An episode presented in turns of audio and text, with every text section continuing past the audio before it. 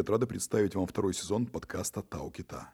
Запуск сезона переносился несколько раз, но преодолев все невзгоды, мы вернулись. Запись первого выпуска происходила в полевых условиях, поэтому мы приносим свои искренние извинения за качество звука. Приятного прослушивания.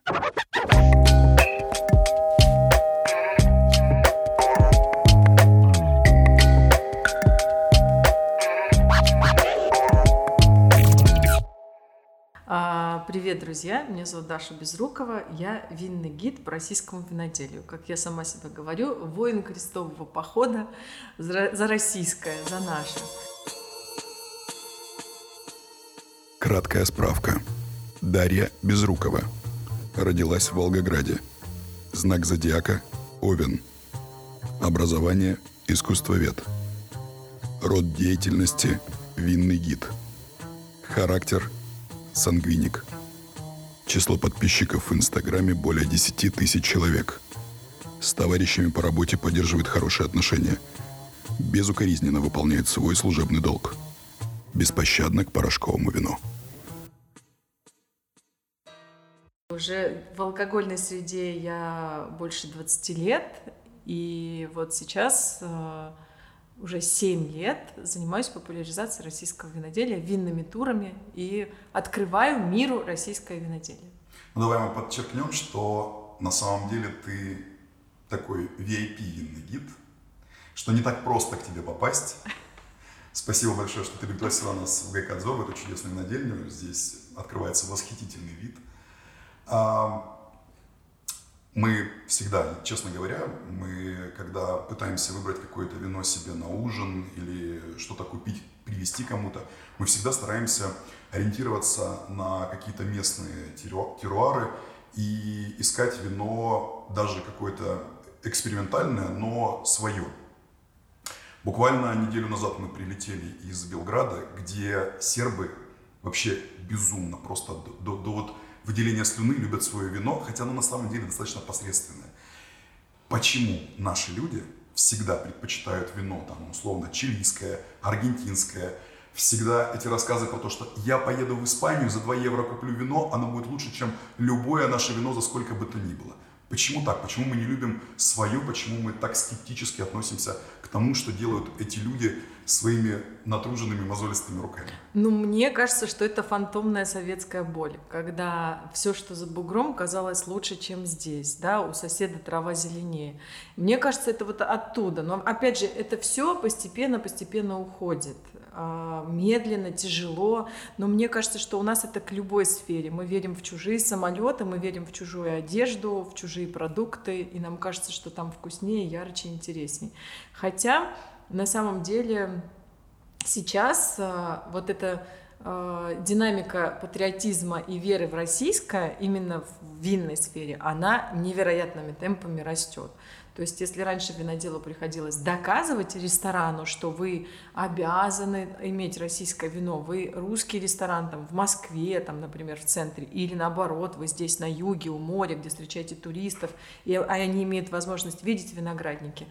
Но э, вот если раньше приходилось доказывать, то сейчас уже сами вот эти э, точки, там, не знаю, рестораны, сети, бутики выстраиваются в очередь и просят там тот же Гайкадзор, что, пожалуйста, работайте с нами. И у Гайкадзора, например, уже, так как мы здесь находимся, поэтому они пример, да, вот, у них уже есть возможность выбирать э, э, более ориентированного на российского производителя, продавца, да, и с ним как-то выстраивать систему отношений. Все меняется, и это классно. Но ты знаешь, ты сейчас сказала, я задумался о том, что мы часто ездим по России, и, ну, наверное, в большинстве ресторанов России, вот где мы бываем, а, практически нигде нет хорошего российского вина. Вот это удивительно. И когда я задаю вопрос, почему вы не работаете, они говорят, мы работаем с тем дистрибьютором, который поставляет нам вино, и нам не интересно, какое там оно, российское, французское или какое. Есть дистрибьютор, он нам привозит, то, что он нам привез, то он нам привез. И это очень странно, потому что, опять-таки, тот же Красноярск, очень гастрономически mm-hmm. сильный город. И ты натыкаешься на то, что э, с российским вином ты не можешь поужинать. А, та же самая Казань, где, в принципе, туризм развит на необычайном уровне, и ты не можешь попробовать российское вино практически нигде. И это очень странно. И самое главное, что сами эти рестораторы почему-то не верят в российское вино. Опять-таки. Да, ну, во-первых, тут есть э, большая проблема, мы огромная страна, да, э, всем другим проще, они поменьше, а мы большая, и здесь есть проблемы логистического характера, да. Во-вторых, хорошего вина, ну, давайте по-честному, мало, Мало. Мы только недавно подписали этот э, указ о запрете использования балка в вине, да, привозного виноматериала. С нами это случилось совсем недавно. И вот этих виноделин, которые работают э, именно на собственном сырье, их не так много, потому что, ну, то есть, если говорить о цифрах, там, да, для сравнения, если говорить о виноградниках, то есть до вырубки виноградников у нас было 200 тысяч гектар только в Краснодарском крае, то сейчас все российское виноделие, все вместе с Новым Крымом, это 100 тысяч. Ну, это вообще мало. Это настолько кошкины слезы. Поэтому здесь за него а, за хорошее вино борется, его ищет, за ним охотится. Вы можете проехать там весь город в поисках каких-то конкретных бутылок или какой-то конкретной винодельни. Ну вот, давайте, опять же, ладно, мы в Гайказоре, он у нас примером сегодня будет. А, вот мы с вами находимся здесь, сейчас а, октябрь, да? Октябрь? Октябрь, я запуталась. Октябрь месяц.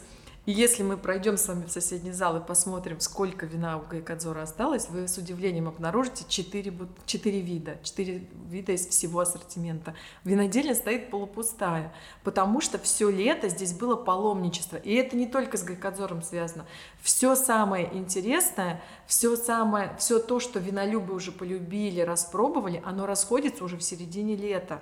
Потому что мы четко знаем, этого мало, не хватит, надо брать впрок, пусть стоит. И вот, вот этой классно, что вот этой аудитории, которая а, интересуется вином, а, любит его, ее все больше и больше с каждым годом. И поэтому а, и появляется новое винодельня, будет много нового вина, но это все нужно время, это не быстро, и всю страну окучить, конечно, сразу не получится, но в каждом городе там, вот вы сейчас упомянули Красноярск, Казань, даже во Владивостоке есть фанаты российского вина, рестораторы, которые приезжают, которые умудряются привозить наших виноделов туда, к черту на куличке.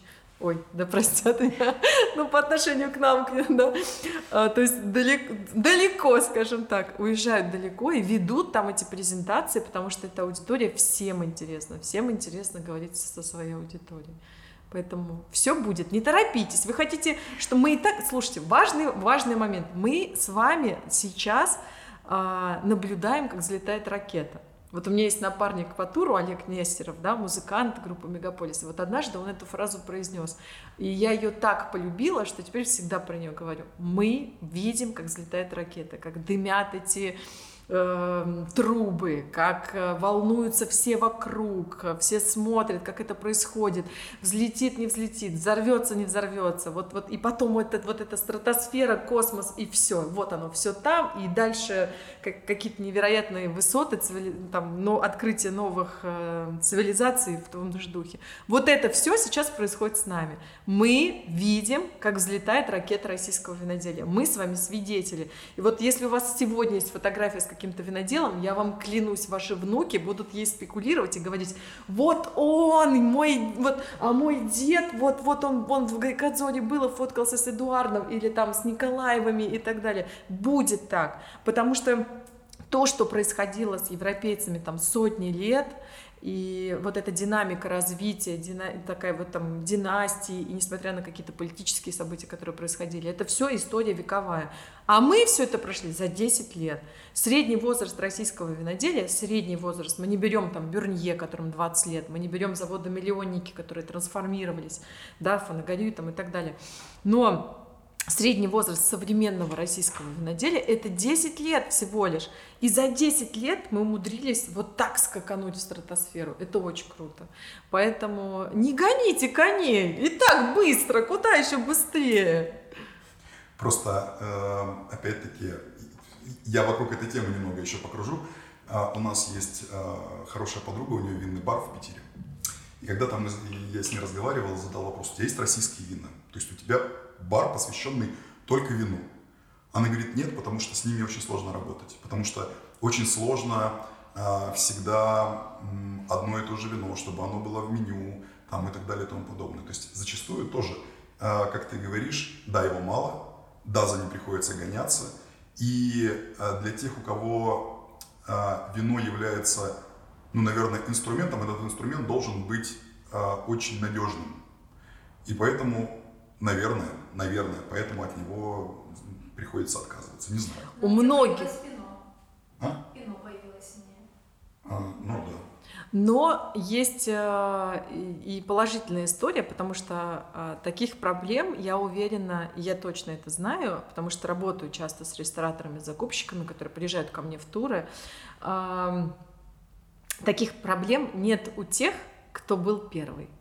Вот кто первый поверил, кто первый взял и сказал, я вас не знаю, и, и, не, и не уверен, понравитесь ли вы мне, не уверен, понравитесь ли вы российскому потребителю, но сегодня я хочу вам поверить. И вот те первые, кто протянули руку помощи российскому виноделю, я уверена, что сейчас вот э, собирают сливки, понимаете, слизывают эту вишенку с торта, потому что э, так как сейчас у виноделин есть возможность выбирать, с кем работать, да, конечно, в первую очередь он работает с тем, кто когда-то пришел к нему на помощь, кто согласился, кто поверил. Ты, ты такому продавцу ты отберешь все самые лучшие вина, для него отставишь какой-то запас, даже там стратегического вина, да, и вот тут я думаю, что как и в любой отрасли, надо было быть стратегом в свое время. И вот те, кто тогда эту стратегию предвидели, сегодня они на коне, у них все круто. А, получается, ну я на самом деле часто об этом думаю, о том, что, наверное, исторические события, они же видятся только на расстоянии. И возвращаясь, ты упомянула э, сухой закон, вырубку виноградников. Как ты думаешь, вот то, что произошло, то, что их вырубили, это сыграло на руку российскому виноделию в целом? Глобально. Или все-таки это э, очень больно ударило, и сейчас бы мы были в высшей лиге виноделия. Или все-таки мы перечеркнули историю старого какого-то ординарного советского виноделия, э, которая строилась по принципу ускорения, удешевления и получения массового народного продукта. И начали просто с чистого листа и делаем сейчас продукт, за который не стыдно. Ну тут да, тут даже еще целью советского винодела была другая. Цель была напоить страну, она благородная это была, что у каждого советского человека должен был доступ быть да, к бутылке пшеничной водки, к бутылке сухого любого, к бутылке э, э, игристого, к бутылке крепленного. В зависимости от бюджета у вас есть э, деньги, может быть, только на три топора, да, портвишок, а может быть, у вас были деньги на Мадеру, Инкерман и так далее, то есть э, Массандру, Инкерман. И тут вот, вот, вот тоже делился потребитель да, по возможности доступа и кошельку. А, у этого события есть два больших вот мнения, да. Одни считают, что это, слава богу, что обнулились и вырубились, и, но говорят это чаще всего шепотом. Но, чай, но, наверное, в большей степени это негативное событие, потому что ведь дело не только в виноградниках, дело в потерях огромной отрасли, которая потеряла научную работу, селекционную работу. Пришли в запустение все питомники. Это огромный э, научный пласт, который собирался там десятилетиями. Да? И эти питомники э, потеряли не только ценных сотрудников, но и те знания, которые они накапливали. Плюс это же были и экспериментальные виноградники, сорта, за которыми наблюдали. Все было как бы похерено, да, некрасивое слово, но простите. Вот. И помимо этого, то есть потеряла отрасль, и мы перестали производить емкостные парки, мы перестали производить бочки, и не было, то есть практически профессия бондаря в России потеряла вообще какой-то Э, масштабность, скажем так. То есть остались только э, бондари-ремесленники, которые могут передать знания от мастера к ученику. Все, то есть вот только прямая передача, не, если раньше, если я не ошибаюсь, в Керчи было даже какое-то учебное заведение, где учили изготавливать бочки, и, естественно, все это закончилось. То есть помимо, если бы отрасль хоть как-то сохранилась и там видоизменилась, это одно. Можно было бы сказать, что ой, классно обнулились, вырубили все, и, и, и слава богу.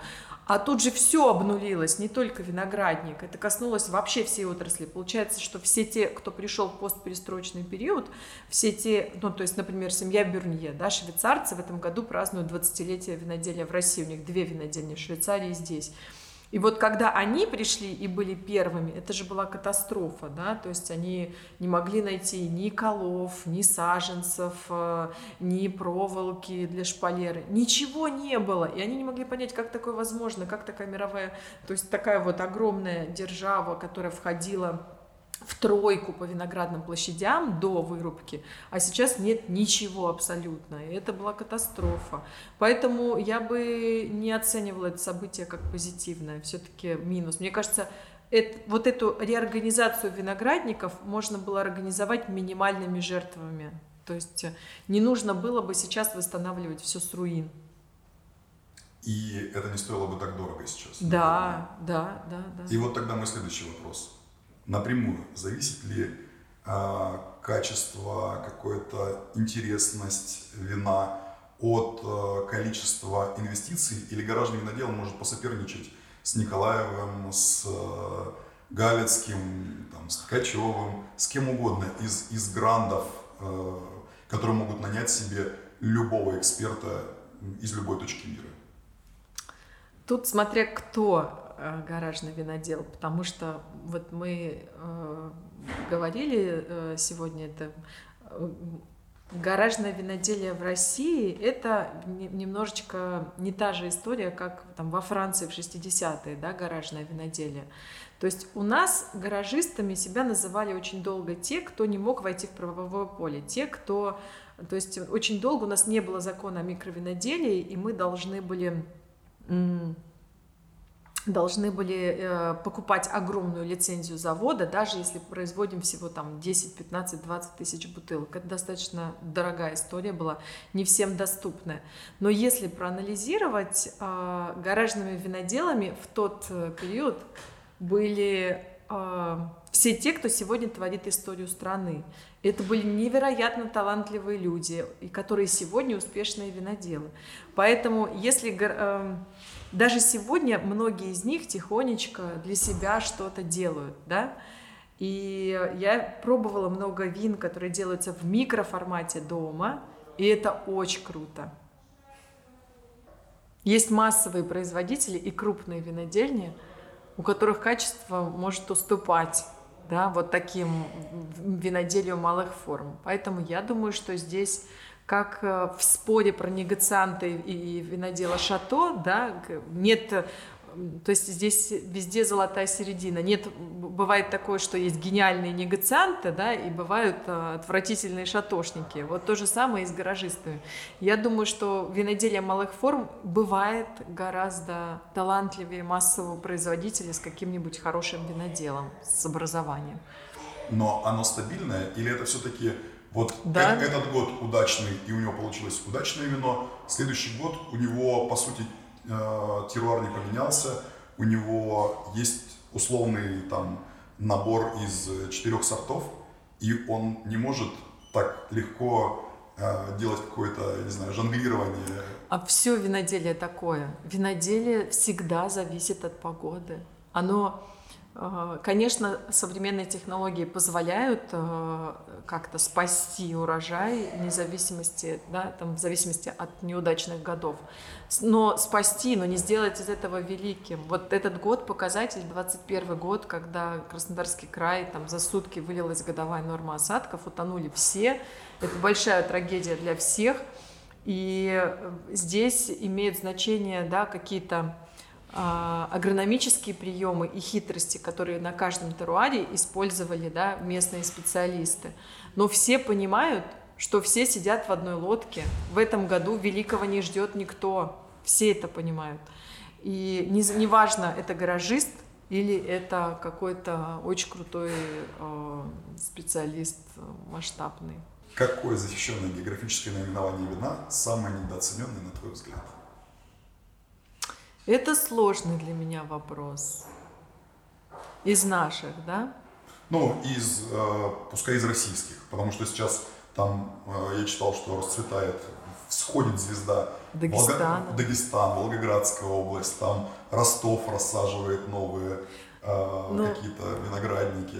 Э, ну, для меня, конечно, я всегда буду топить за Волгоград, потому что это моя родина, да, и вот эта победа Гусева э, позавчера да, на гран-при саммите в Абрау-Дюрсо, лучшее белое вино гран-при, э, это очень личная история. Я со всеми дружу, всех люблю, у меня очень теплые отношения со всеми, но Гусев это вот э, очень родненькая история, потому что это моя земля, на которой я жила до 18 лет и выросла.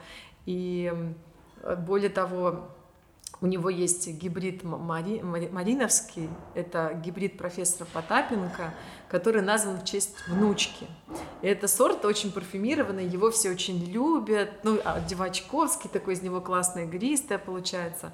И вот эта внучка была моей учительницей рисования в школе искусств. И я семь лет к ней ходила от звонка до звонка.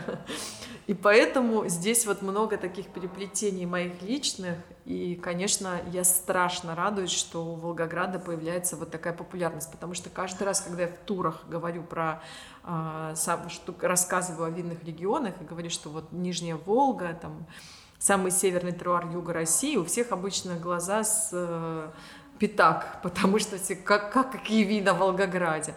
Поэтому, наверное, да, это вот самый недооцененный теруар, но не зря же туда в свое время приехал этот профессор Потапенко, вот Гусев же, ученик как раз, да, этого профессора, его папа в частности.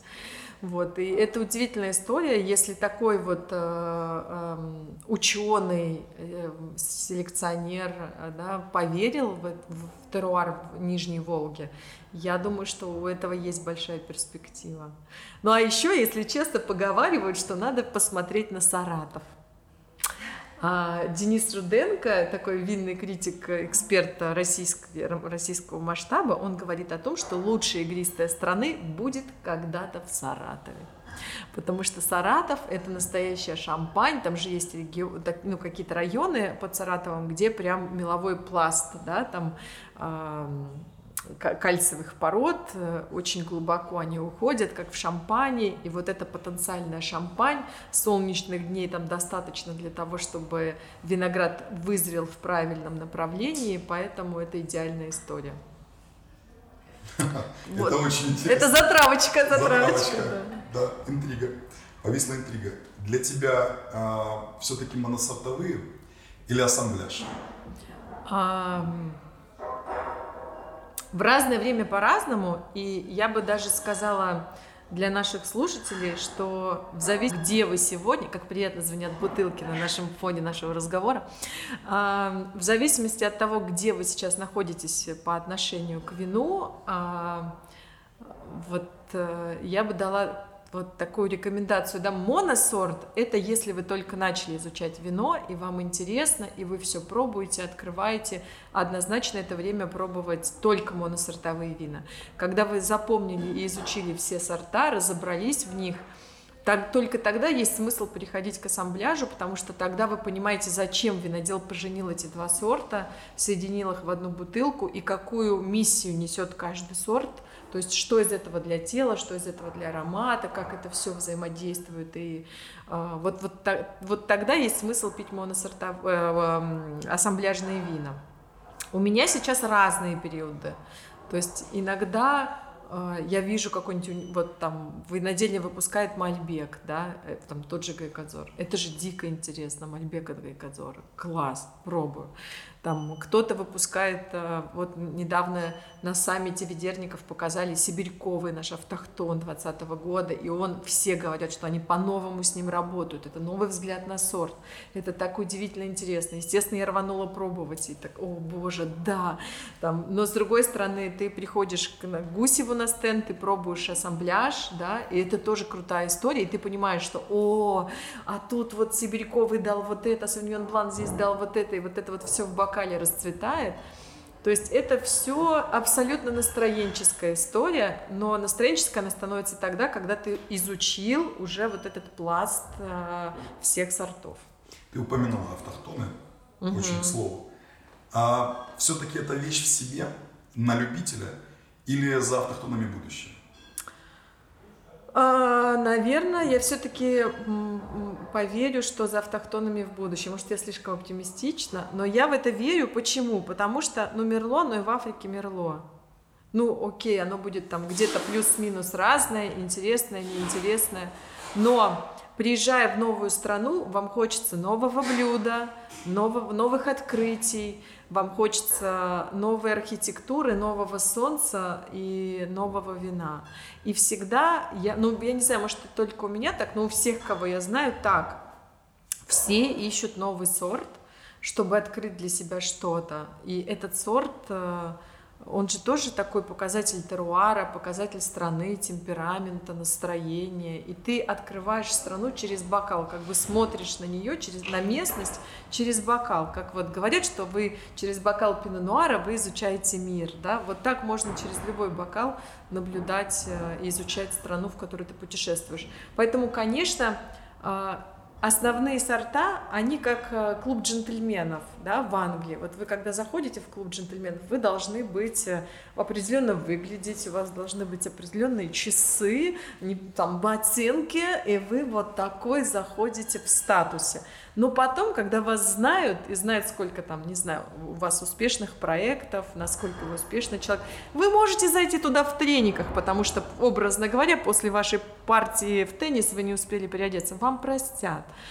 Поэтому, когда мы заявляем о себе, а как о новом винном регионе. Заявляем всегда классическими сортами. Мы пытаемся показать, а мы тоже умеем. Наш, наш Каберне Савиньон другой, но он тоже классный, смотрите. Но дальше начинается вот это вот уже заигрывание и заманивание, но вот именно своими аутентичными сортами. Мне кажется так. Супер. Что насчет диоксида серы? Ой, ну вы что, чернокнижник?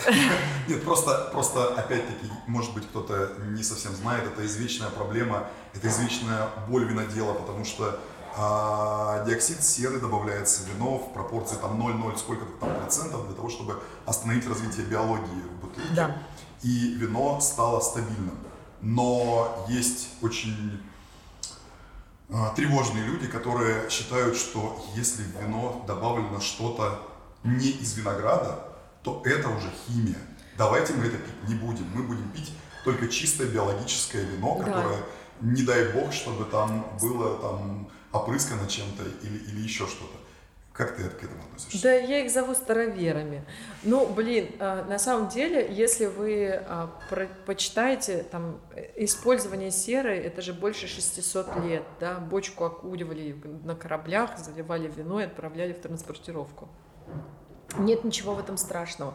Гораздо страшнее, а, вы посмотрите количество этой серы на а, кураге или состав серы в черносливе, которая блестит именно потому, что ее серой опрыскали, и не просто опрыскали, а вот чуть ли не из ведра полили, понимаете? И там этой серы в тысячу раз больше. Или в майонезе, в промышленном. То есть э, это какая-то а, ну, не, недочитанность, не, то есть если почитать и углубиться, и если это действительно человека волнует, то он быстренько эти сомнения от себя прогонит и поймет, что это все от лукавого, все, все на самом деле проще, чем кажется, все этой серы там вообще громулечка. Ну, то есть ты считаешь, что вот эти био-эко-вина это просто история про маркетинг? Да, про лишний нолик в цене. Понятно. А, Тогда вот к вопросу о, ценообразовании вина. Новый свет переходит на закрыш... закручивающуюся а, крышку, пробку, как это правильно, колпачок. колпачок. А, и они считают, что это норм, что это абсолютно нормально, и вино даже дорогое может спокойно существовать с закруч... закручивающейся крышкой. У нас считается, что только самое дешевое вино потребителям. Потребителям угу. считается, что только самое дешевое вино не будет закупорено э, корковой пробкой и так далее. Насколько ты за старые какие-то технологии или все-таки за новые? Просто нужно учесть, что если ты используешь только крышку, ну, такую закручивающуюся, теряется весь этот флер открытия вина, Вот если у нас была видео э, трансляция, я бы показала. Есть уже новый обряд, как открывать, ритуал открывания винтовой пробки, да, когда ты чуть-чуть ее э, подкручиваешь, снимаешь резьбу и э, прокатываешь по руке, у тебя крышка остается в руке, это все равно все красиво. То есть э, э, сомелье уже придумали способ, как все равно из этого сделать э, красивый обряд. Ну, у нас, опять же, это вот наша советская фантомная боль. У нас же винтовая была пробка на водке. Поэтому это неверие идет больше со старшего поколения. У нас все, что винт, это вот что-то вот такое нехорошее. Но вы же должны понимать, что уже выросло поколение молодежи, которая там путешествовала с родителями по винодельням, когда им там было 8, 10, 14, и сейчас им 20, и они приезжают, они продвинуты невероятно. Они там знают регионы, они знают сорта, и они абсолютно спокойно к этому винту относятся. И поэтому есть винодельни, например, Шато Пино, которые ориентированы на эту молодежь. Они спокойно начинают внедрять винт, они делают какие-то трэшевые этикетки, ты смотришь просто и думаешь, боже, кому вы это продаете? Но есть, но при этом приезжают московские ребята, там плюс-минус 20, и такие, класс, Шато Пино, а ты видел их единорог? единорогов. И ты думаешь, а вот они, вот они, эти потребители, отлично вы есть. И у них там какие-то безумные продажи с этими совершенно не классической этикеткой, и они себе могут спокойно позволять винт. Это все меняется. Опять же, постепенно меняется. Конечно же, старшее поколение, оно еще более консервативно. Но все больше и больше людей, которые в мир вина погружаются, они же тоже узнают, что оказывается винт может быть дороже пробки. Там вин Стелвин Люкс это же дороже, там и пробки бывают разные, и уже это никого не пугает. Вот это все культура потребления, она постепенно, шаг за шагом растет, потому что раньше мы вообще вино не пили, сейчас мы тоже его как-то так э, медленно, да, медленно отрасль развивается, но все равно как бы растет. И информация об этом тоже меняется, поэтому... Ты сказала про, про классные этикетки. Мне сразу всплыла этикетка Павел Швец, Everybody Looking for Something, угу. с uh, Мэрилином Мэнсоном, таким да, стилизованным. Да, да, да, да. Офигенная вообще этикетка, просто Ну вот супер. и сейчас смелых виноделов все больше и больше, это круто. Скажи мне, а стоит ли простому советскому народу опираться в выборе вина на Вивино и прочие приложения? Нет, вообще нет, нет. А, он меня проклянет, да? Владелец Вивина. Нет, э, Вивина очень крутой инструмент для того, чтобы... Ну, смотрите, в каком случае это круто. В, пер... в первом случае, если вы нашли эксперта, например, вы там читаете э, Руденко, там, не знаю, Карину Сагаян, Васю Раскова, еще кого-то, и вы находите этих экспертов в Вивина, они для вас авторитет, вы понимаете, что у вас, вам нравятся его оценки, вы им доверяете, и тогда вы используете Вивина как инструмент для подглядывания, да, то есть вы можете подсмотреть, какое вино может быть для вас интересным. Вторая история, когда вы используете Вивина как записную книжку для того, чтобы запомнить все, что вы пробовали, и что вы, как вы это оценили, как вы это описали. И потом вы возвращаетесь к своим записям и, может быть, перепробуете это вино там через несколько лет, и вы с удивлением обнаруживаете, что да, что сегодня это по-другому. Вот. Но это все равно, пока Вивина не, транс... не вычленили профессиональный мир и мир дилетантов, это все средняя температура по больнице. Это неправильно. Потому что э, человек, который не понимает э, Барола, например, и случайно его выпьет, да, и скажет, это что за трешанина, да, он просто не способен это понять, потому что его рецепторы еще не подготовлены, его мозг не подготовлен. И там, или, например, какой-нибудь мощный старый Шираз, а там потная лошадь, и он, о боже. Или у меня была история, когда я подарила э, девочке Савиньон Блан, еще как, э, с какой-то там пипидиша, да, вот это вот с кошачьей мочой на листьях крыжовника. И я как-то так подарила, что не успела объяснить. И потом, там, спустя полгода она мне рассказывает, ты знаешь, я его вылила, он испорченный было, кошачьей мочой воняло. И я такая, господи, это же было, ну, как бы сама виновата, потому что нужно было объяснять такие вещи.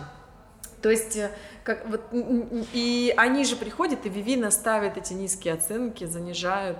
Я знаю, что есть целые там акции, когда э, винодельни договариваются с какой-то общественностью и повышают рейтинг своего вина, да, в Вивина. Или, например, а, ну еще уж далеко ходить. Главная претензия к Вивина была несколько лет. Это главное, потому что топовое вино, самое высокооцененное красное вино в стране, это был лыхны или абсны, что-то из этого. То есть все то, что как бы это не, не про вино, а про балк, да, и там то, к чему мы так очень осторожно относимся, а тут это вот, здрасте, приехали, самое высокооцененное вино страны. Вот. И это была боль для всех. И когда он приезжал в Россию, давал пресс-конференцию на презентации Симпла, там я знаю, что по нему проехались хорошо. Вот. Так что нет, скорее как записную книжку, пока нет. Мы как-то э, друзья привезли, я не помню, наверное, из Швейцарии, привезли бутылку примитива, и мы такие попробовали, очень классное было вино, решили посмотреть вино, сколько рейтинг был. И рейтинг у него был то ли три с половиной, то ли три шесть, ну что-то совсем настолько, на самом деле, средний, хотя оно было прям классное. Такие, так.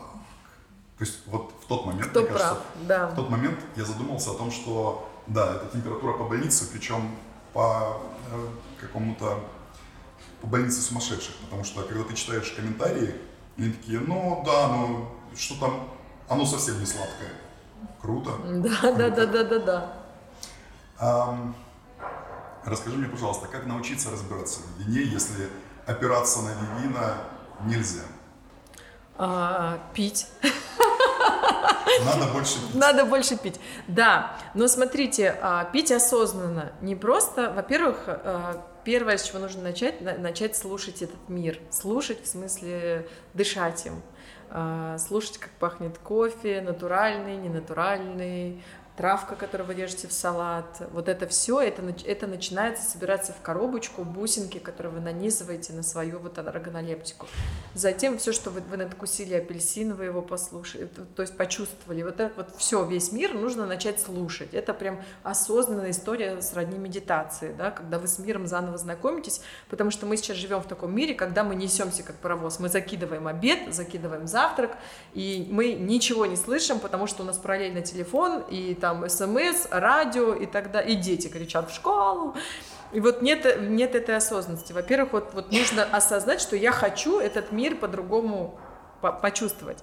Во-вторых, вы покупаете вина, и можно куда-то подсматривать в статьи, в тот же Вивина, смотреть в отзывы, да, там, может быть, что-то здравое вы там найдете. А, есть э, ну, социальные сети позволяют читать экспертов и покупать какие-то вина, которые рекомендуют и оценивают они, и вы потом приходите домой, перепробоваете и можете что-то послушать.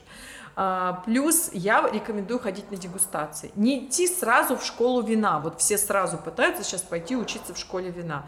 Не обязательно сразу. Можно начать постепенно, найти какие-то книги, а, ну, книга, она рабочая, вот я вам честно скажу, у меня было миллион книг, они бесполезно стояли на полке, но только когда ты начинаешь ходить, обмениваться опытом, слушать, что говорят другие, для меня толчком были дегустации, и вот этот опыт, он, конечно, тебя трансформирует. Когда ты слушаешь вино, тебе лектор рассказывает, ты запоминаешь, и вот все это якорится. И потом хочется уже расти потихоньку-потихоньку, и рано или поздно ты на какие-то курсы вина придешь. Просто, мне кажется, нет смысла торопиться и сразу в них окунаться, а есть смысл идти к ним прийти осознанно, уже выбрать своего учителя, наставника, гуру, которого вам интересно послушать. И вот чем хороши курсы для вина, что вам подбирают лучшие образцы, которые характеризуют э, сорт, теруар, то есть, ну, там, в зависимости от того, той задачи, которая стоит, да, перед дегустацией. И вот эти лучшие образцы для вас уже собрали, и у вас, вам, может быть, дешевле будет, да, потому что вы как бы в, в, э, складчину эти бутылки покупаете, да, для дегустации. Крутая история, когда вы обрастаете винными друзьями, и вы можете какие-то бутылки вина совместно покупать. И вот наши виноделы даже сейчас, несмотря на то, что все достаточно образованные, развитые ребята, у них есть сборные клубы, когда они скидываются на какие-то дорогие бутылки, и им интересно пробовать, как развивается сорт в разных стилистиках, там, например. Есть даже клуб виноделов «Честно», он называется так, который придумал Александр Павлович Сикорский, и он его инициировал. Одно время он его спонсировал, сейчас они уже там сами на самообеспечении. Это как раз клуб молодых виноделов России – куда может войти кто угодно, и они вот собираются в, с целью попробовать какие-то сложные истории. То есть у них была, например, полдня у них лекция по пинонуарам, к ним приезжает какой-нибудь ведущий лектор, или по микробиологии, или там по какой-то там агрономии. И вторые полдня у них серьезнейшие дегустации, когда они сначала пробуют там великие пино-нуары мира. Наши виноделы не так много получают, чтобы позволить себе там бутылку какую-то очень дорогую, да, там 30-50 тысяч. А тут э, вот, вот эти клубные истории, они позволяют э, все это окучить и закрыть э, вот эти пробелы в органолепсике, воспитывать рецепторы, потому что советское виноделие, ну вот сейчас пришли новые люди, да, пришли новые деньги, но советский технолог очень часто профнепригоден именно по причине того, что он не знает, как выглядит великое, он не пробовал это там великое, он не знает его, он не был там. А у молодежи есть сейчас эта возможность, они много путешествуют, много учатся, они много вкладывают в свое образование, и у них вот этих пробелов э, уже меньше, потому что вот есть определенная напробованность и насмотренность, как в дизайне, да.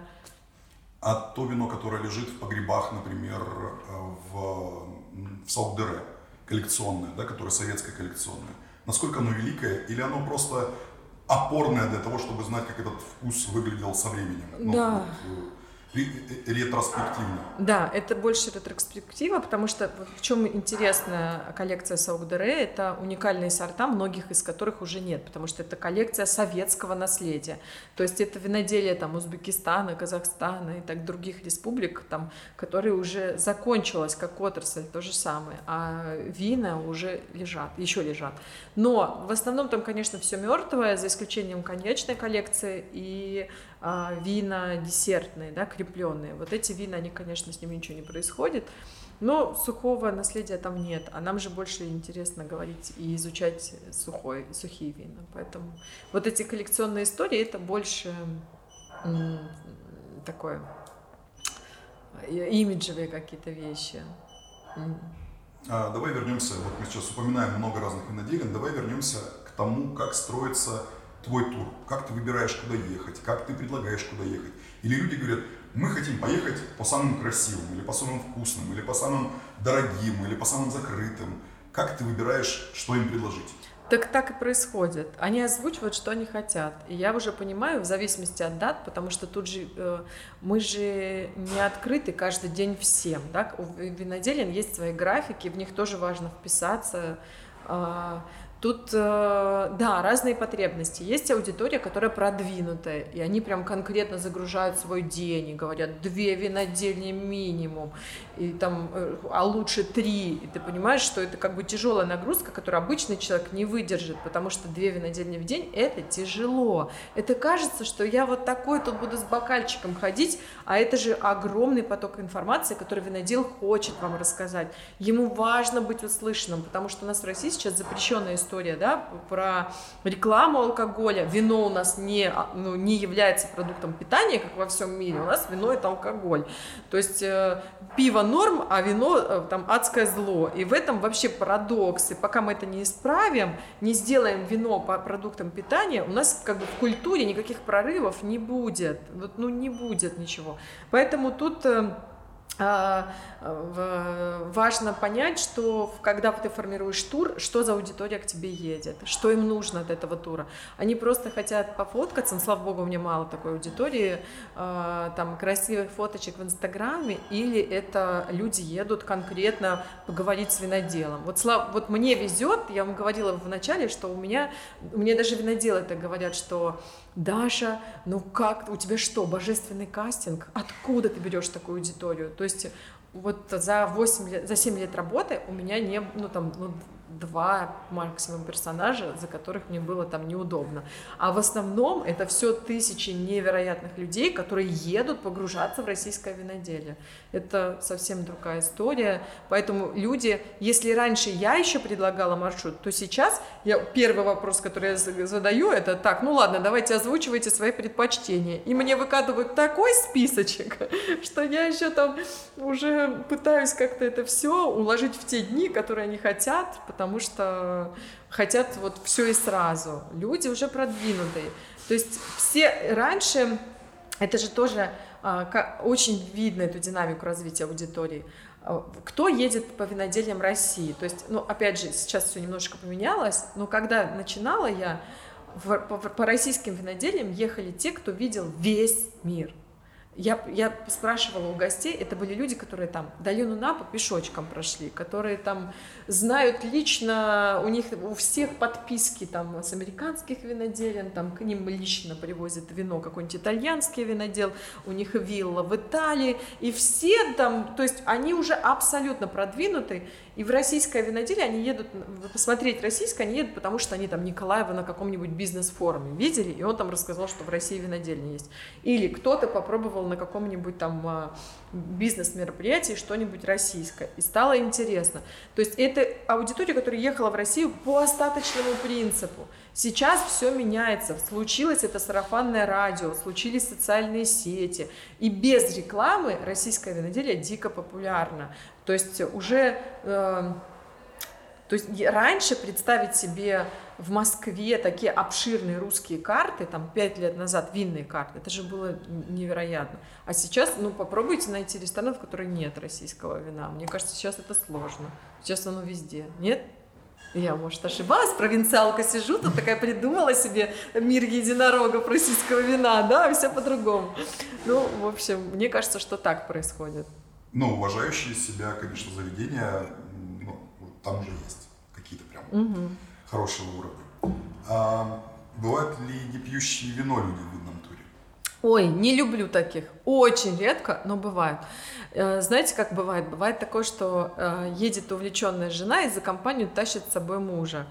И это э, самая неблагодарная работа, потому что а, ну, и им не интересно, и мне не интересно. Такие бывают крайне редко, но бывают. Но в итоге потом все равно они заряжаются энтузиазмом людей, становится, это вот включается вот этот интерес про человека и про фанатичную любовь к чему-то.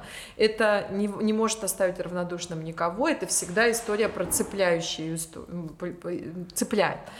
Вот. Но бывает такое, что несколько раз у меня были, когда люди приезжали да мы просто вот там в отпуск, да, и вообще мы виски пьем.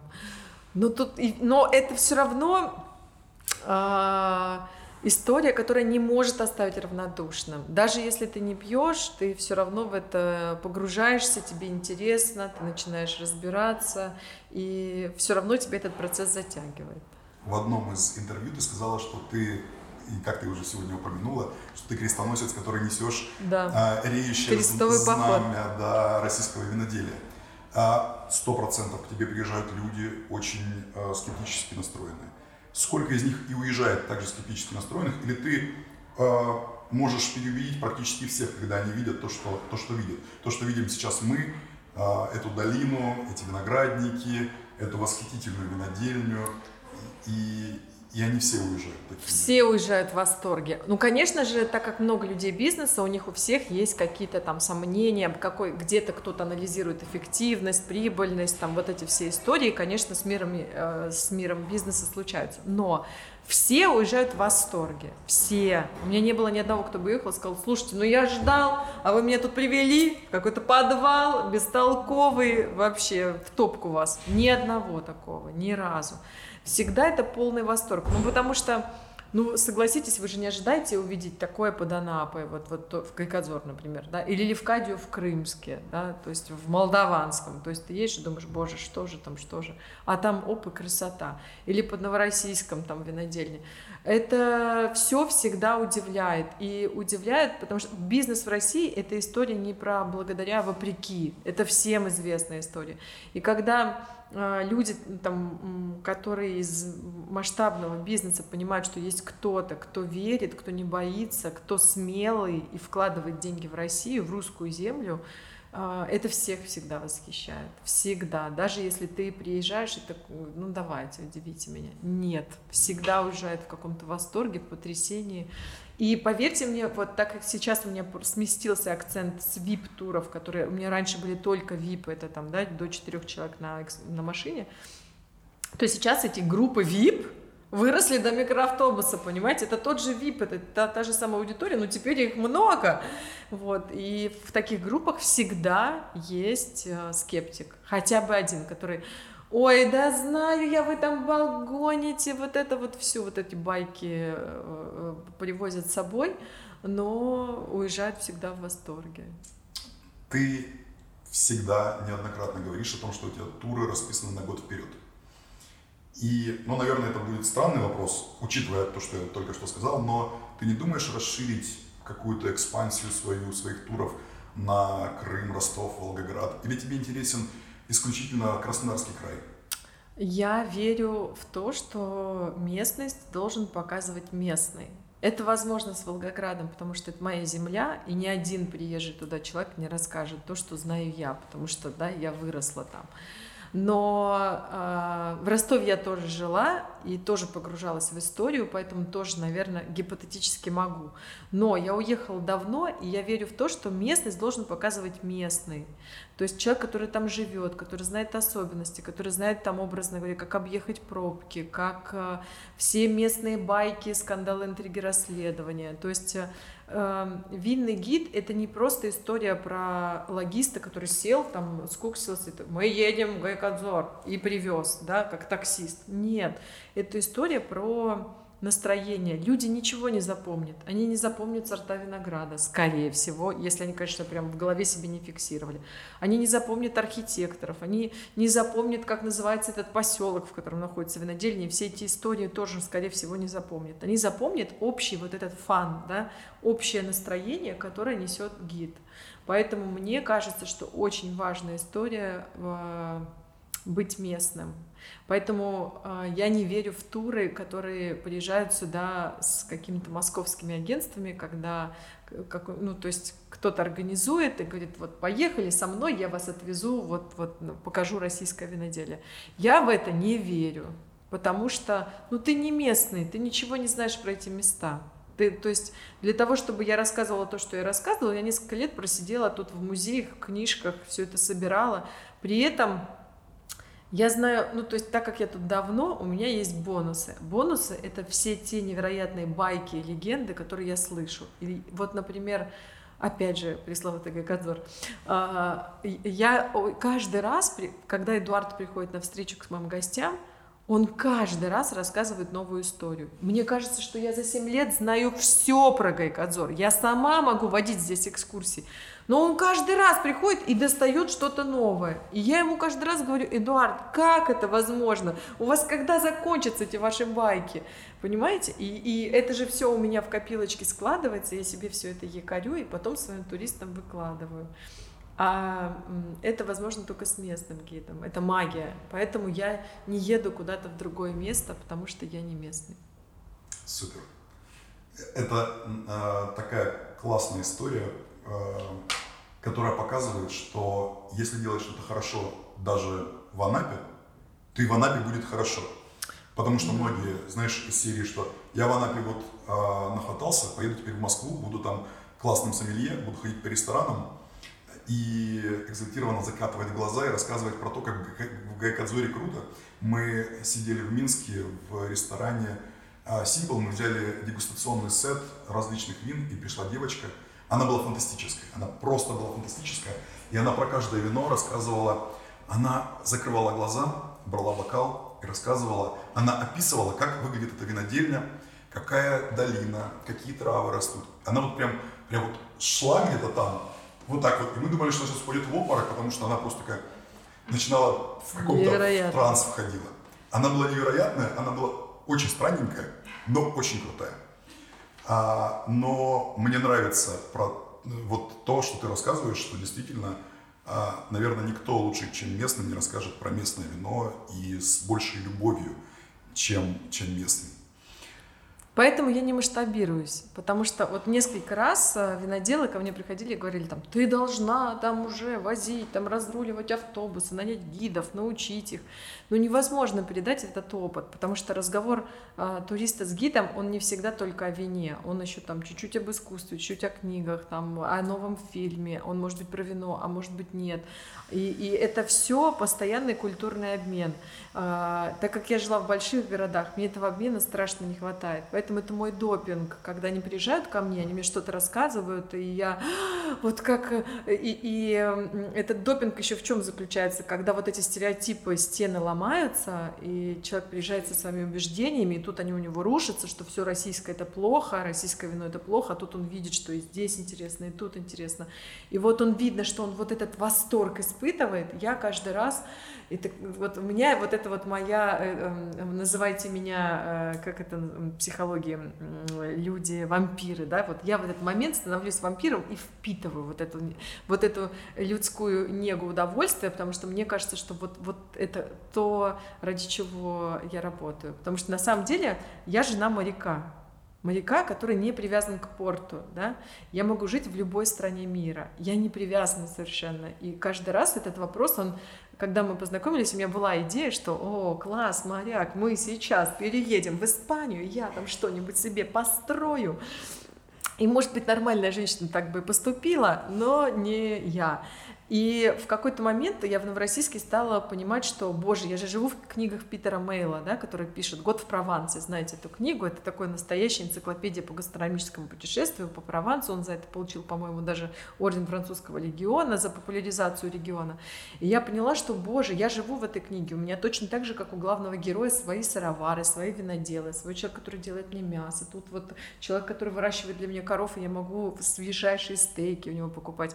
И так живут здесь все, кто связан с вином. Мы живем в какой-то своей фантастической атмосфере. Если вы посмотрите наш инстаграм, мне часто москвичи пишут и говорят, а, вы живете там какой-то невероятной жизнью, у вас там все какое-то такое классное, столько событий, что вроде бы вы и не провинция никакая, потому что вот это все такая вот э, коммуна винной тусовки. И нам здесь очень хорошо и уютно я поймал себя на мысли, что когда ты говорил о том, что я не масштабируюсь потому что, я думаю, потому что для тебя это все-таки бизнес во вторую очередь, а в первую очередь это страсть. Ой, сто процентов. Поэтому да. тебе не интересно сделать на этом как можно больше денег, тебе интересно самой в этом участвовать, а не просто нанять да. гидов и автобусы пальцем показывать, куда им ехать, в каком направлении. Да, и люди это чувствуют. Люди это чувствуют, потому что на самом деле, как бы давайте э, по-честному, жены моряков не работают, это не принято. То есть, ну, максимум это какой-то у тебя там салон красоты, твоя задача быть красивой, когда твой муж с рейса пришел. Вот, и ты такая вся для семьи, да, а тут э, э сумасшедшая женщина, которая там по виноделиям носится, попробуй ее за хвост поймать, и эта история абсолютно про самореализацию, про служение какому-то там большой миссии, миссии рассказывать про вино, миссии быть полезным людям, и ты от этого кайфуешь. Ну и круто, что это стало приносить какие-то такие э, нормальные деньги, за которые не стыдно, что ты так много отдал, и ты вроде и немало получил, и приятненько, и хорошо все. Супер. А, такой немного философский вопрос вино mm-hmm. является интересным таким связующим звеном между каким-то миром духов, каким-то а, религиозным миром, миром а, различных культов, приворотов. Почему вино? Испокон веков. Я когда а, изучал вопрос, я а, забил просто вино в оккультизме, например. Я столько различных вообще а, не, не знаю, легенд, каких-то культов, всего остального нашел о вине.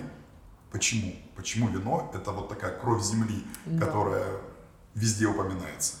Ну, это интересный вопрос. Даже э, у, нашего, у нас на винодельне Левкадия есть вот такой логотип, который они очень долго используют на этикетках. Это маска маскарона, да, она наполовину разделена. И э, это персонаж, который сопровождал Диониса, да, который в трезвом виде был его ученым, наставником, философом, да, и таким серьезным его педагогом и гуру, но при этом в нетрезвом виде, да, он превращался в козла. И вот здесь, наверное, и вся, это же еще греки, понимаете, древние греки, сколько там тысяч лет назад. И поэтому тут есть э, такая вот, э, наверное, пикантная история, что у каждого своя норма, у каждого там свой напиток, и каждая у тебя как бы такая сделка, немножечко сделка с дьяволом, потому что ты можешь э, выпить чуть-чуть и начать писать что-то великое духовное, да, Хамингуэй же, по-моему, у него там, э, не помню у кого, по-моему, у Хамингуэя, да, была классификация напитков, как он, что и как он пишет в зависимости от того, что он пьет, да. Ты можешь что-то выпить для вдохновения, и чтобы стать э, чуточку добавить себе горящего глаза, чуточку быть свободнее, раскованнее, а можешь заливать горе и, или наоборот превращаться козла. И вот эта твоя личная сделка с дьяволом, она и есть э, вот эта э, такая нотка э, мистики, оккультизма вине, да, потому что у каждого свой договор, только твой, и на него никто не может повлиять, только ты. И ну, это интересная тема, есть над чем подумать каждому. Как не перейти грань дегустатора, сомелье, винолюба и не стать спиваться просто оправдывая себя тем, что так я-то винные туры вообще-то вожу. Тяжело. Ой, этот, на этот вопрос всем тяжело ответить. Я, кстати, знаю даже и специалистов, которые спились, и знаю, что даже э, студенты э, на кафедре виноделия до пятого курса доходят не все. Потому что, ну, есть определенные предрасположенности, да, и не все справляются. Ну, это сложно. А, особенно, когда это часть профессии, это регулярно. Вот я периодически делаю себе стопы какие-то, да, могу делать перерывы и не пить какое-то время. Но а, тут еще такая история, что когда ты с этим работаешь, у тебя уже организм сам тебя, сам тебя регулирует.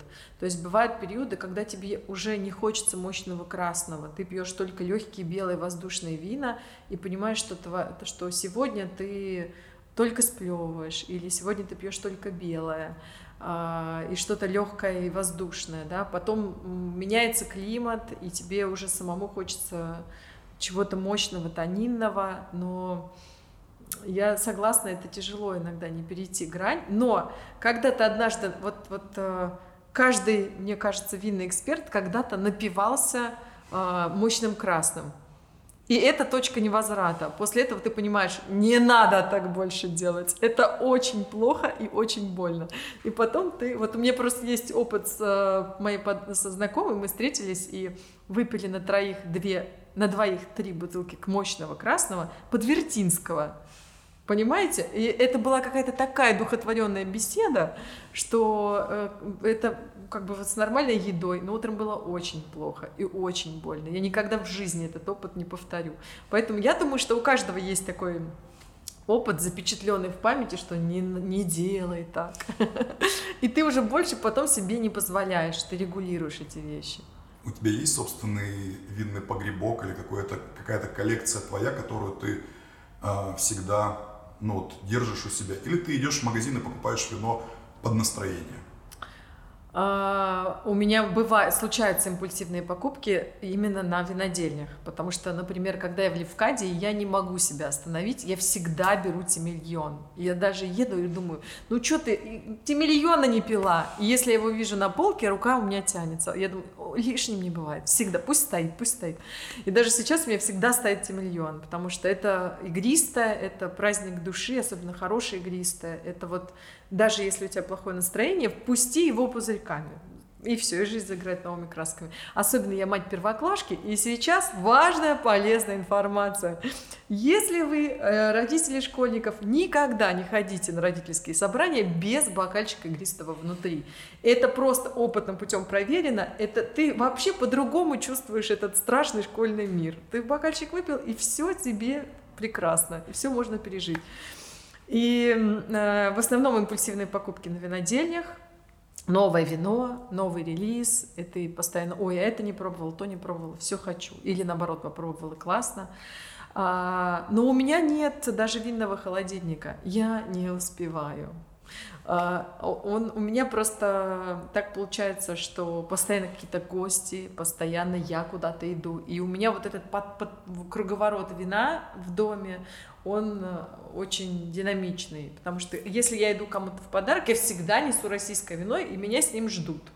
Что, ну, Дашу зовем в гости, она со своим придет. Потому что, ну, мало ли, что они там пьют. Зачем себя мучить? Легкое недоверие ответное. Да. А, рубрика «Просто мнение». Угу. Самая интересная винодельня. Ох, не скажу. Давай топ-5. Топ-5. Топ-10. Топ, э, топ, о, ну, топ-10 запросто. Ну, мы находимся в Гайкадзоре, 100% Гайкадзор, 100% Левкадия. А, Сображ в Левкаде это просто обязательно себе в дневник надо занести. А, Гунько маленькие, камерные, но очень классные, душевные. А, Шато Пино как фрики российского виноделия, ну не фрики, а панк, панки российского виноделия из, так, из тех, кого посетить, посетить, поселить, говорю.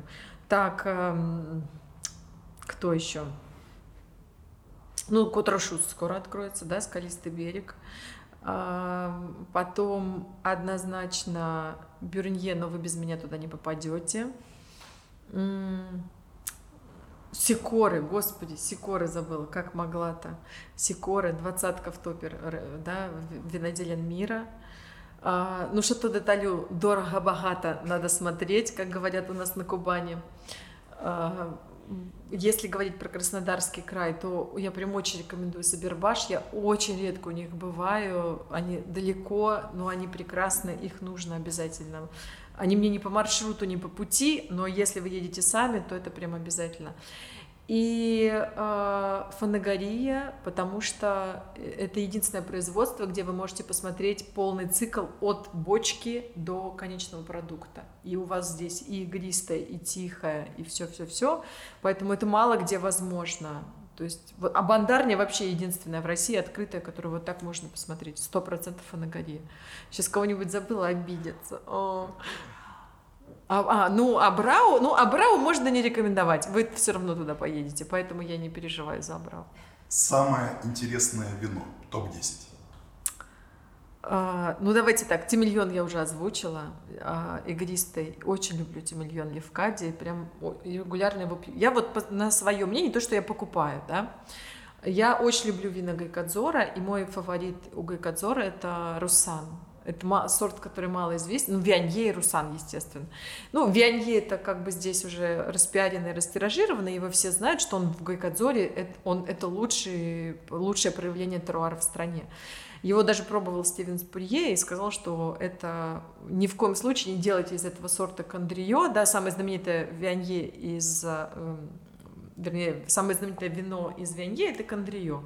Но там Вианье в бочке, а здесь оно в моносорте, и оно идеально показывает теруар, это очень круто. Но я люблю местный русан. Это крутейшая история. В моносорте вы, в принципе, мало где его встретите. Это удивительно, когда ты иностранцу показываешь русан и говоришь, вот, представляешь, это Россия. Ну и Вианье туда же, да. А, я очень люблю э, от Фанагории. 100 оттенков красного, это классная история. Мне очень нравится пино от Галицкого, это, ну, как бы, это Лёш Толстой.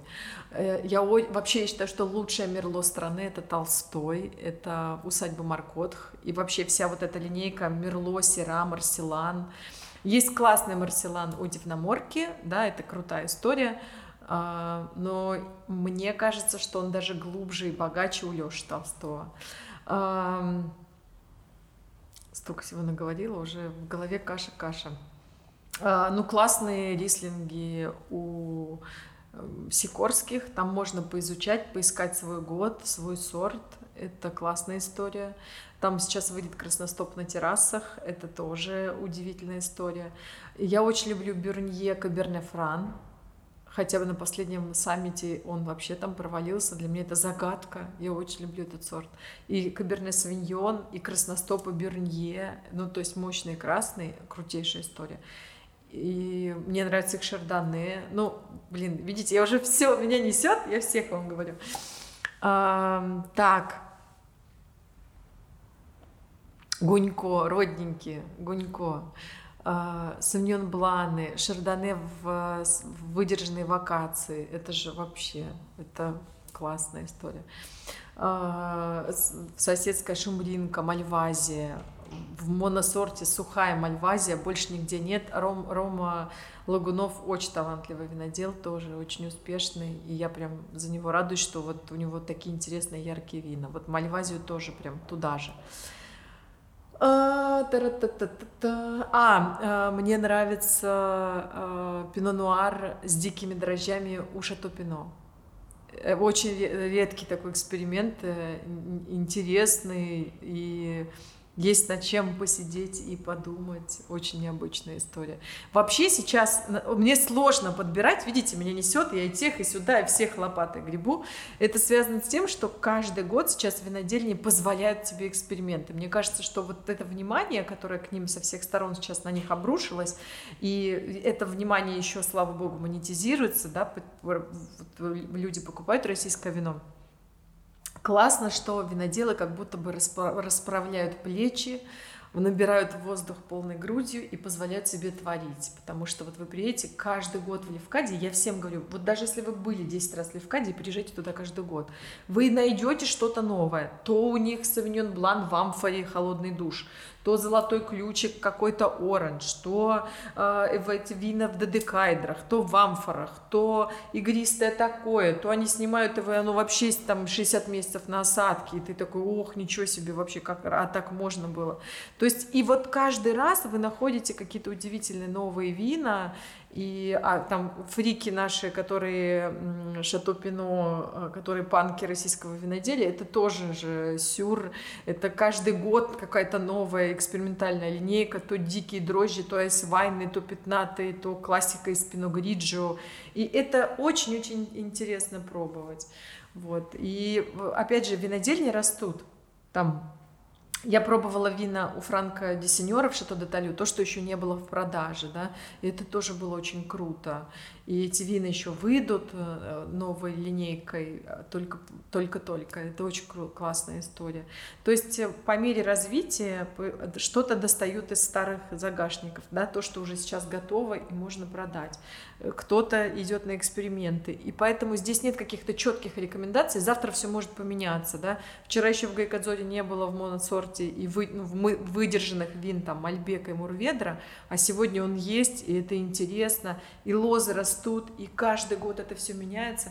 Поэтому не, э, не закрывайте себя в одной комнате с одним вином, а выпускайте себя, пробуйте одно и то же вино в разный год. Вот мне часто спрашивают, а пьешь ли ты европейское вино? Нет, у меня нет на это сил, потому что представляете, сколько наши виноделы творят, и каждый год я должна перепробовать, и это все иметь предметно повод с вами поговорить и, а, ну, то есть какое-то вино обсудить. Я не успеваю, они так творят, что я не успеваю. Поэтому э, я рекомендую вам открыться и пробовать вина, исходя из любимых сортов. Не слушайте меня. Запомните, все, что я порекомендовала, зачеркиваю. Какое вино ты бы а, повезла в качестве подарка за границу? Я это много раз уже делала. А, я всегда везу красностопы и саперави. Автохтоны, автохтоны. Да, потому что, ну, как бы, чего удивлять-то такими сортами? Ну, как бы, я их удивлю, когда они ко мне приедут, и мы вот тут предметно уже будем говорить. А когда у меня есть шанс на одну бутылку, это автохтон, потому что хочется или, или а, моносорт, но редкий. Но вот русан как раз вы даже в Европе мало где найдете в моносорте. А тут есть возможность вот так а, показать и удивить, и сказать, а ты не пробовал во Франции русан, а вот сейчас тебе вот так. Хорошо, а какую марку? А, ну, если русан, то это только Гайкадзор. А, Вянье тоже стараюсь брать Гайкадзора. Если красностопы, то беру наших, это Бюрнье. Сапирави Фанагорийский. По-моему, это было здорово. Спасибо тебе огромное. Спасибо. Я очень благодарен, что нам удалось встретиться. Мы начали переписываться и договариваться о встрече еще летом, у нас не совпадали графики. А, восхитительная винодельня, где мы сегодня записываемся. Немножко, конечно, звук будет летать, но это уже не суть важно. А, это была Дарья Безрукова, Спасибо. это была Тао Кита. Разговор, за который не стыдно, но нас за них обязательно распнут. Сто процентов. Спасибо огромное. Спасибо, ребята, спасибо за доверие.